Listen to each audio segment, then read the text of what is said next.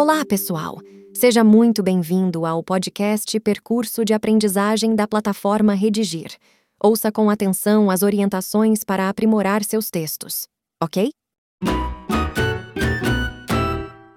Abordaremos a seguir o cuidado que devemos ter quando estivermos diante de uma proposta de dissertação argumentativa um deslize e produziremos um texto com traços reiterados de outro tipo textual que não a dissertação.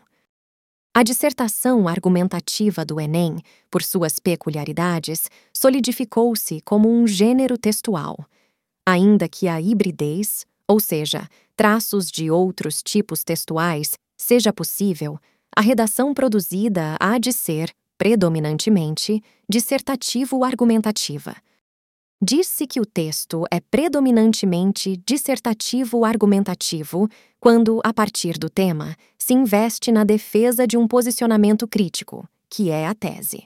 O dissertador deve selecionar informações e, a partir delas, levantar argumentos objetivos, capazes de persuadir os leitores acerca de sua tese. Portanto, ao final de aproximadamente 30 linhas, o texto produzido deve ter ocupado a maior parte delas com argumentações, e não com exposições, informações, as quais sustentam, fundamentam as argumentações. Poemas, quadrinhos, textos integralmente expositivos ou descritivos, em tese, levam a nota zero.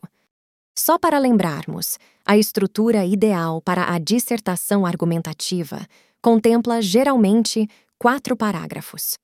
No primeiro parágrafo, há o planejamento textual com a apresentação do tema, a antecipação dos argumentos a serem desenvolvidos e a tese.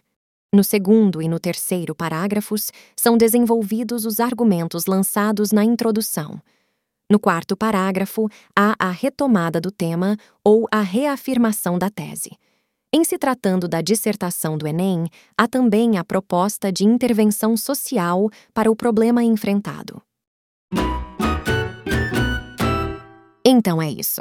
Antes de nos despedirmos, deixo aqui um convite. Assine o podcast da plataforma Redigir no seu tocador de preferência. E, claro, não deixe de conferir também os demais conteúdos do percurso de aprendizagem. Um abraço e até o próximo episódio.